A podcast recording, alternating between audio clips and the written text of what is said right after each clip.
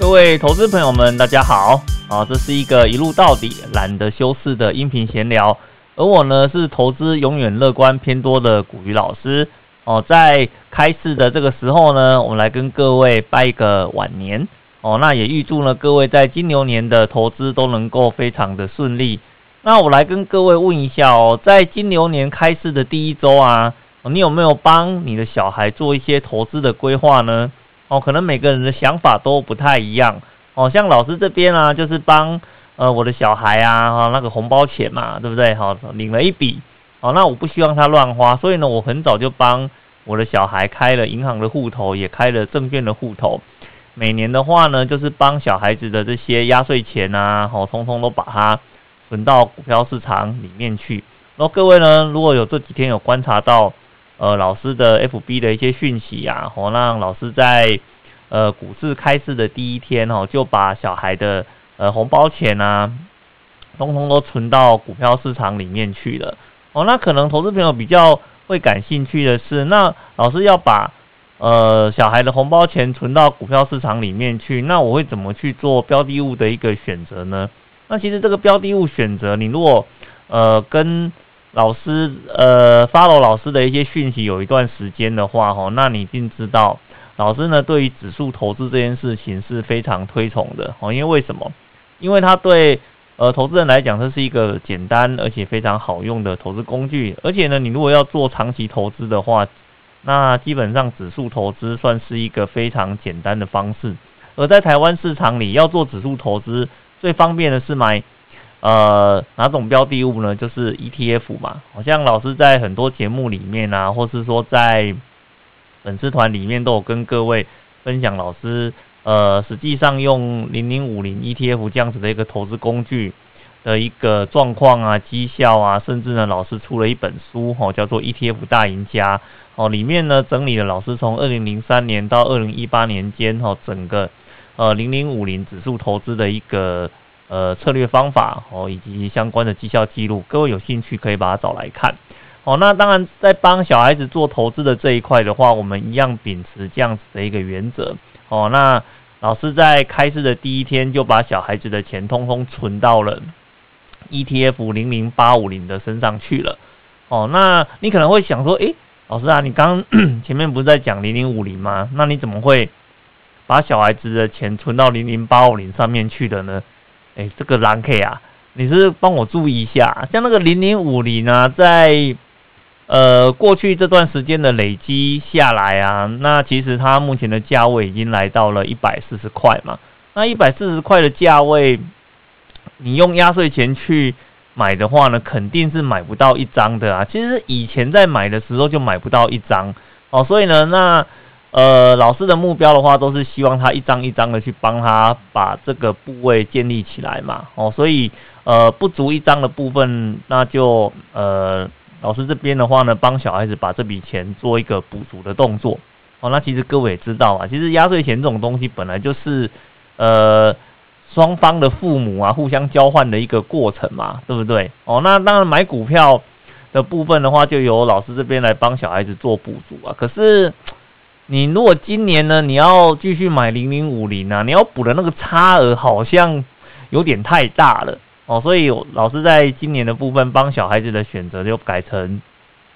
有小零零五零支撑的零零八五零哦，来持续的呃帮那个小孩子做指数投资的这一块。哦，那我觉得呃，与其呢一天到晚在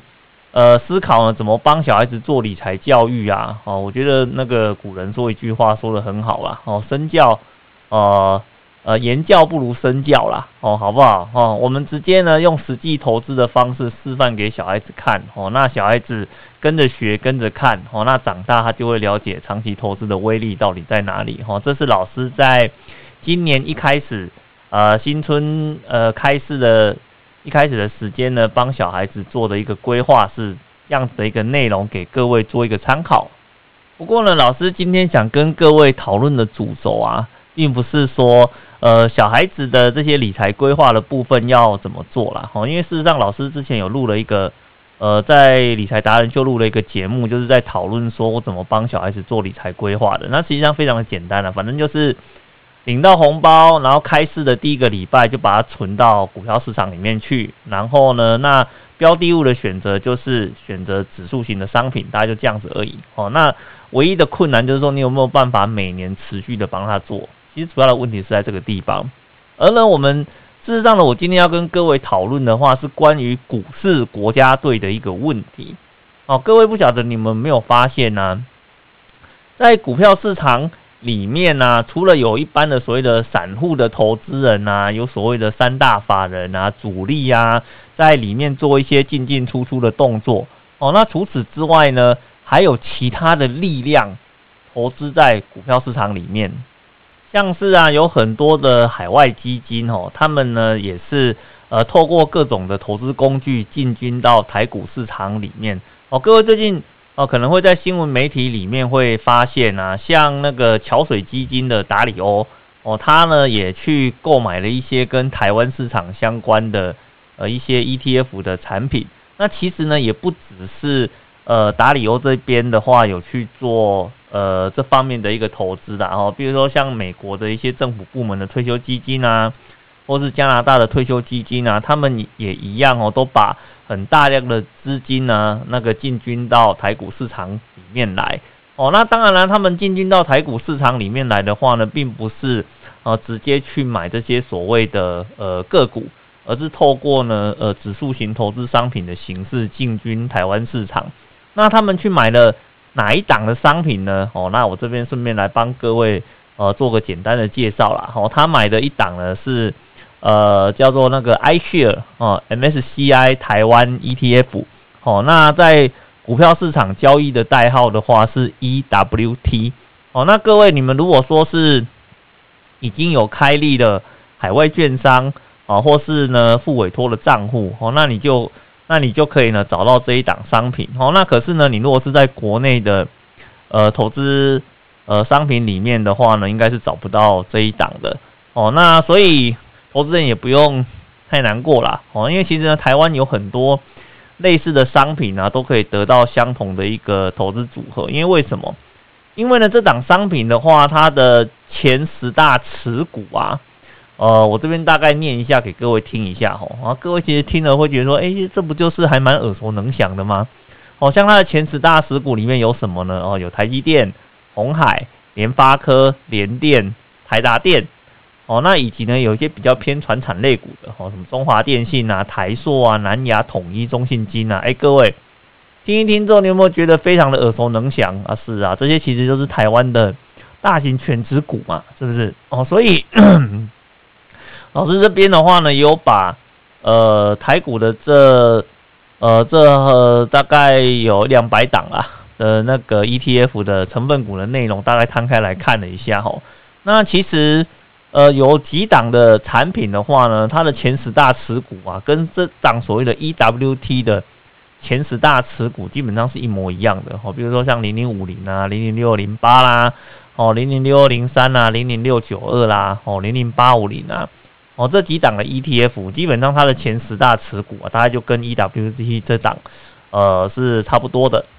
所以呢，我们常常会跟投资人在讲啦，所以投资这种东西呀。啊，啊其实也不用一直在搞什么那个舍近求远嘛，对不对？你看呢，海外的这些大咖的投资人啊，退休基金啊，手握几千亿资金的，哦，都也非常看好台股的市，呃，台股的市场，然后拼命的来做加码的动作。哦，那我们自己呢，就是身处在台湾市场里面，当然也要对哦自己的台股市场哦要保持很大的信心。哦，那当然了，除了这种属于外部的力量哦来做台股的一个加码加持的一个动作之外呢，其实呢，在我们台湾的内部呢，也有两股非常巨大的力量哦，一直呢在 购买那个台股的 台股的一些相关公司的股票哦。那比如说呢，哦，那我把它称为两队啦哦，一个呢叫做呃那个国家基金队。哦，一个叫做国家政府队，哦，那这两个队有什么不一样呢？我这边来帮各位做个简单的解释。所谓的国家基金队啊，就是各位在新闻媒体里面常常听到的所谓的什么四大基金啊，啊八大行库啦，像这些的话呢，我都把它称为叫做国家基金队。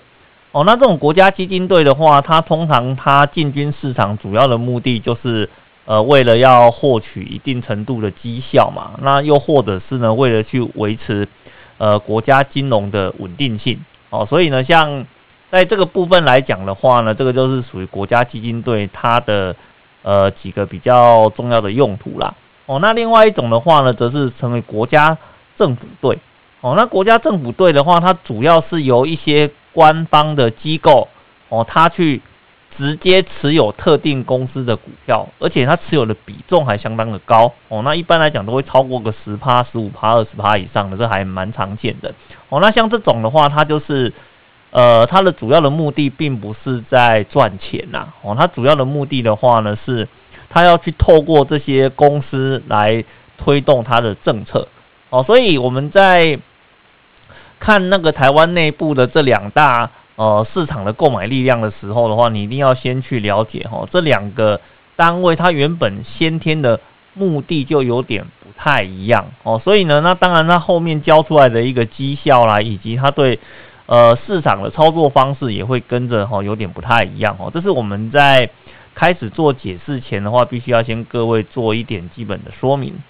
所以接下来的部分哈，我们就来跟各位解释。所谓的国家基金队指的是什么？哦，那以及呢，它主要的操作手法到底有什么不一样？哦，那像国家基金队的话呢，指的所谓的四大基金嘛，哦，比如说像什么呃新制的劳退基金啊，旧制的劳退基金啊，劳保基金啊，国保基金啊，退抚基金啊，国安基金哦，那以及呢所谓的八大公股行库，像这些的话，我们都把它称为国家基金队。哦，那像那个四大基金哦，大家有时候听到这种东西，第一个联想就是护盘嘛，对不对？那什么股票市场重挫啦、下跌啦，什么政府就会出动四大基金来做护盘的动作哈。基本上两个目的哦，第一个的话呢叫做捡便宜，那第二个的目的的话呢叫做稳定金融市场。哦，那另外的话，像在去年二零零三年的时候啊，哦最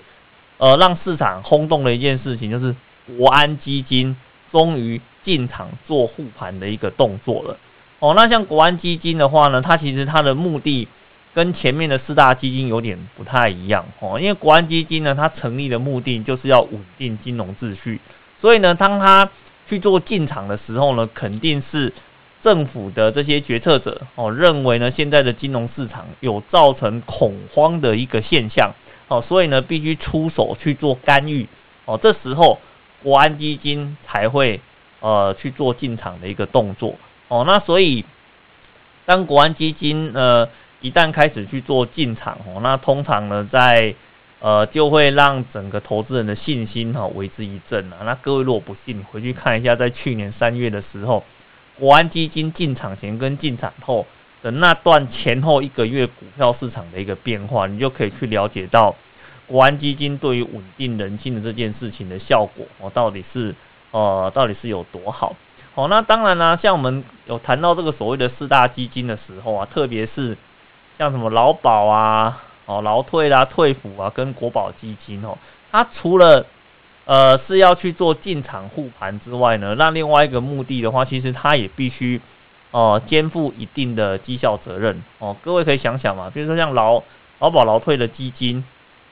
哦，它的存在啊，它去做市场投资，它必须是要赚钱的哦。比如说像最近这几天呢，不是又又在跟你讲说什么，从我们的呃劳退基金呢又赚了多少钱啊？那赚到了钱的话呢，每个劳工可以分到呃多少的一个红利进到你的户头里面去嘛？所以其实各位可以从这样子的一个讯息中就去了解到。哦，四大基金，他去做进场的时候，他某种程度上呢，他也背负着绩效的压力。哦，那所以呢，他如果有赚到钱，哦，那政府呢去呃背负呢这些呃所谓的劳动阶级的退休金的压力，哦，也就可以跟着变得比较小一点。哦，那 所以呢，像在四大基金的部分，它有个地方非常的特殊，哦，就是它有所谓的委外代操的这一块，也就是说呢，他们每年。哦，就会把他们收到的这些资金呢委外给一些哈投信业者，哦来做代操的一个动作哦，那希望呢透过代操的部分可以赚到呃更多的一个更多的一个利润啊，所以呢我们其实从这些资讯上面来看的话，各位可以做一点不同程度的一个分别哦，四大行库哦它是有一些绩效上面的压力的，所以它有做一些额外的代操。哦，那希望它整体的那个绩效可以变得比较好，那这样子的话。呃，里面的一些军工校的人员未来的一个退休金，它的保障就会变得更好。那国安基金的部分，哈，它一开始成立的目的就是为了金融稳定，哦，所以呢，一旦它去做呃进场，就代表市场一定是一个极度恐慌，甚至呢是一个短期相对低点的一个地方，哦，那像在这个时间点的话呢，如果投资人呃有跟着国安基金去做进场的话呢，那通常，嗯。通常的话呢，都还可以收到一个呃还不错的一个报酬啦，哦，至少国安基金在这几年的进场，你都都有跟着他做呃进场跟退场的话呢，我想你的报酬率应该也是不会太差的。哦，那至于八大行库的这一块的话，哦，那其实很多人都把它当成是呃短期的一个操作目标在做看待啦。哦，那其实老师这边的话有帮各位吼把这些。呃，所谓的四大行库啊，呃，不是四大基金啊，八大行库啊，它所公布的这些它的进出的标的物，我有做了一些整理。哦，那其实呢，跟着这跟着所谓的四大基金跟八大行库买啊，嗯，基本上你要买到地雷股的几率应该是蛮低的啦。哦，因为为什么？因为呢，他们基本上也都是以做。呃，全资股的操作为主，啊，你如果不信的话，我念给各位听一下哦。像那个八大行库呢，主要都买哪几档的股票呢？哦，比如说像台积电啊、联发科啦、台达电啊、红海啦、中华电啊、国泰金啊、富邦金啊、兆丰金啊。哎，你有没有觉得，其实就跟刚刚前面讲的 EWT 的成分股，其实重叠度也还蛮高的嘛，对不对？所以啊，其实你会发现啊，像这国内的内部的购买的力量，或者外部的购买力量，在很大的程度上呢，他们的资金都是以压注在那个全资股为主啦。哦，那其实这是有原因的，因为全资股它的呃流动性跟透明度，相对于这些中小类型的股票来讲是会好很多的。哦，那所以呢，像这种比较大型的呃资金在投资的时候，都是以全资股当成主要的一个考量。哦，不过这边有个地方特别要注意的是，吼，因为像四大基金呢，它有一个委外代操的一个机制啦，所以呢，你偶尔呢就会听到一些所谓的那个人谋不臧的消息出现嘛，像近期的劳退基金不就呃出现了所谓的那个内部的管理人哦跟投信的一些业者呃有勾结的一个现象嘛，所以导致呃 导致呢有一些。呃，私下交易的情势出来了，或者是说一个比较偏公器私用的一个情势。那当然，当然说，目前这整个事情的真相都还在调查当中啊，所以我们这边也不做太多的一个评论哦。不过，我这边要跟各位提醒的，就是说，像这种四大基金的部分哦，那偶尔会出现这种呃那个一些弊案啊，好像从过去到现在一直都有这样子的一个声音，然后，所以这是我们在看。呃，四大基金的时候，各位可能特别要去注意到的一个地方。那除了国家基金队之外啊，那另外一个我们要来跟各位讨论的呢，就是比较特殊的哦，叫做国家部门队哦。国家部门队啊，那其实我们在市场上有另外一个说法了，叫做公股哦，叫公股哦。那通常啊，公股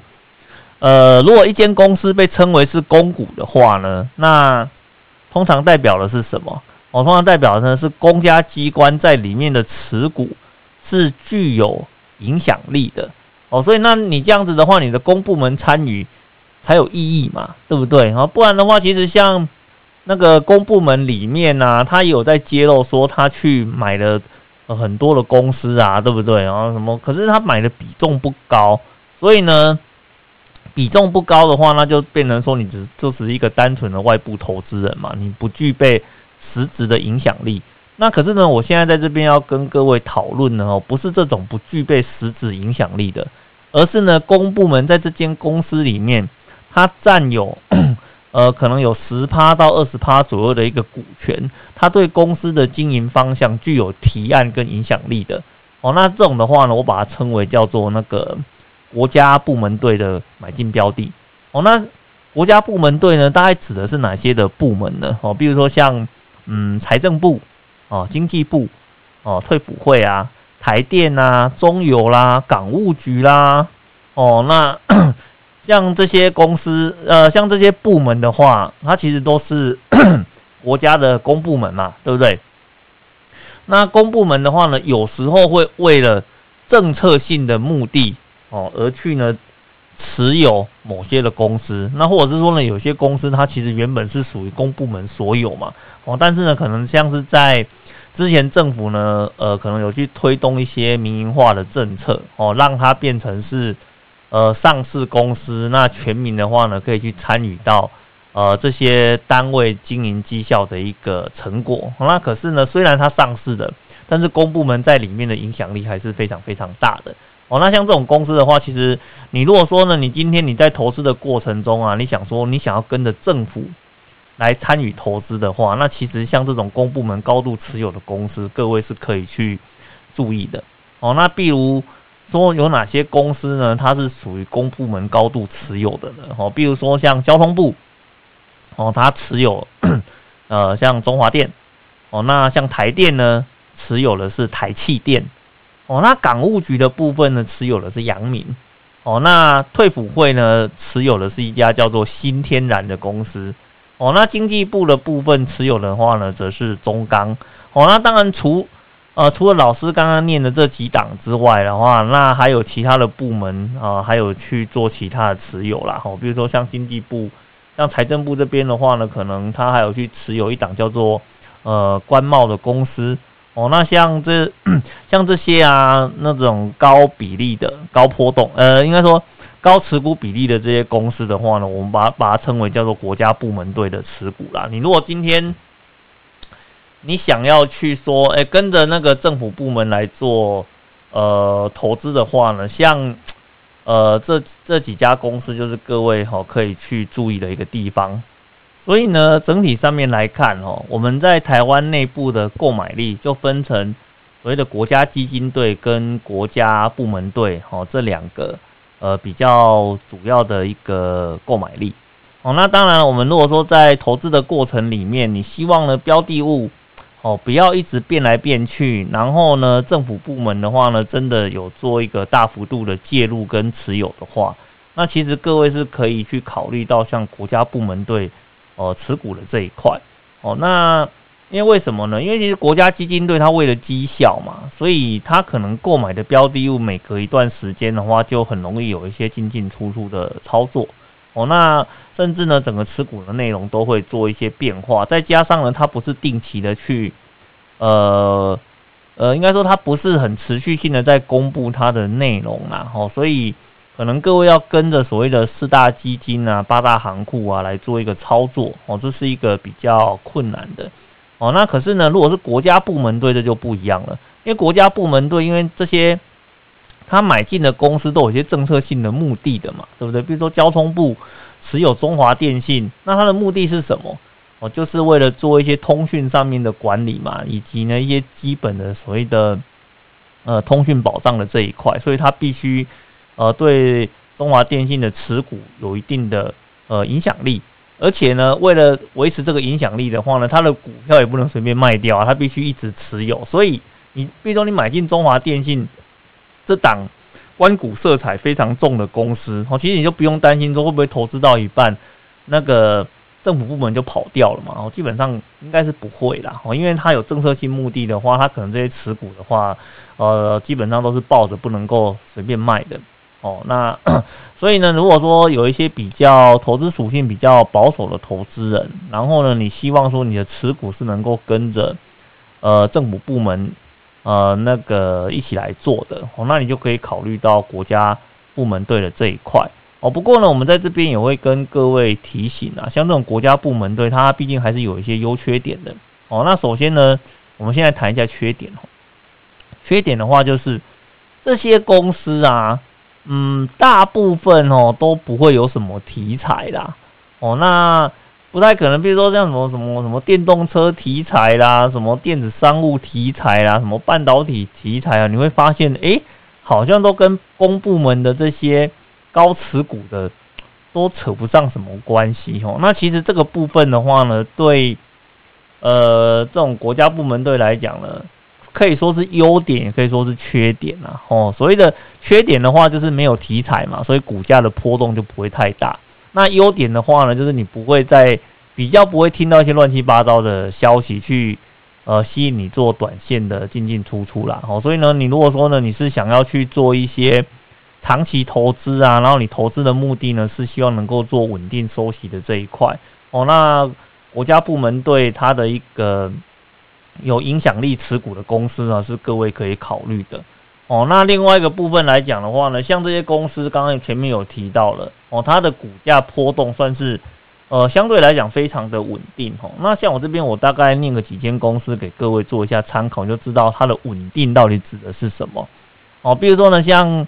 在呃去年的三月，哈，股市重挫，我想这件事情应该大家都知道了，哈。那它重挫的程度有多少呢？我在。短短的一个月左右的时间呐，股票市场重挫了接近三十个 percent 的水准。我会给他吸朗哦，哦，那个在不到一个月跌了三十趴哦，那个很多人在那个时间点只能是非常的恐慌啊，哦，想办法把手中的持股全部都卖掉啊，因为看着手上抱的股票会难过啊，因为你手上的资产一天一天快速的消退当中。可是哦，你看哦，公布人的股票在这个时间点哦，那因为其实。呃，政府部门它是比较大的一个持有者嘛，它也不会随便去卖股票，所以反而让它的股价的波动变得非常的小哦。比如说像以交通部持有的中华电信为例，股市重挫了将近三十个 percent，在同一个时间点里面，中华电信只跌了多少？各位知道吗？它只跌了六点四趴。诶，有没有？那这样子的话呢，它是具有非常抗跌的一个本事。那后来像股票市场。哦，开始恢复秩序稳定之后的话，它的股价又回到它原来该有的一个水准。哦，那比如说呢，像财政部持有的那个六一八三的官呃官帽，哦，这间公司的话呢，一样哦，在股市重挫了接近三十趴的这段时间里面，哦，那它下跌了多少？它下跌了六点四趴。而呢，当股票市场呢重新恢复秩序稳定之后的话，它的股价又拉了一波，哦，又涨了上去。哦，那像这种公司的话，我们只能说啊，进可攻，退可守啦。哦，这是六一八三的官帽。哦，那还有另外一档的话呢，比如说像那个，呃，那个，呃，台电持有的这个八九二六的台气电。哦，那它在呃股市重挫三十趴的期间，它跌了多少？它跌了十三趴。可是呢，当股票市场恢复秩序之后，它跟前面。讲到的官帽是一样的吼，一样股价拉了一波的涨幅上去吼，那就是说跌的时候跌的比人家少，那涨的时候的话它也有份就跟着就涨上去了哦，所以像这种，所以呢像这种呃关股的色彩成分很重的公司的话，是不是代表它的获利就一定很差呢？那基本上不会，因为像呃像这种关股。的比重大的公司的话，大部分呢都是跟一些民生相关的必须性的产业是有很大的关联性的，哈，所以呢，它的一个获利的性质来讲，也算是非常的稳定啊。所以，如果说你今天你要去做一个存股，然后呢，你想要去跟着呃那个政府官方的角度去走的话呢，那你要从。国家基金队里面选呢，还是要从国家部门队里面选呢？我觉得这个部分就取决于你的偏好是在哪个部分。你如果是偏好呃比较那个偏好的话，比较偏好可能像短线啊，有进进出出的话，进进进进出出啊，可能比较有题材性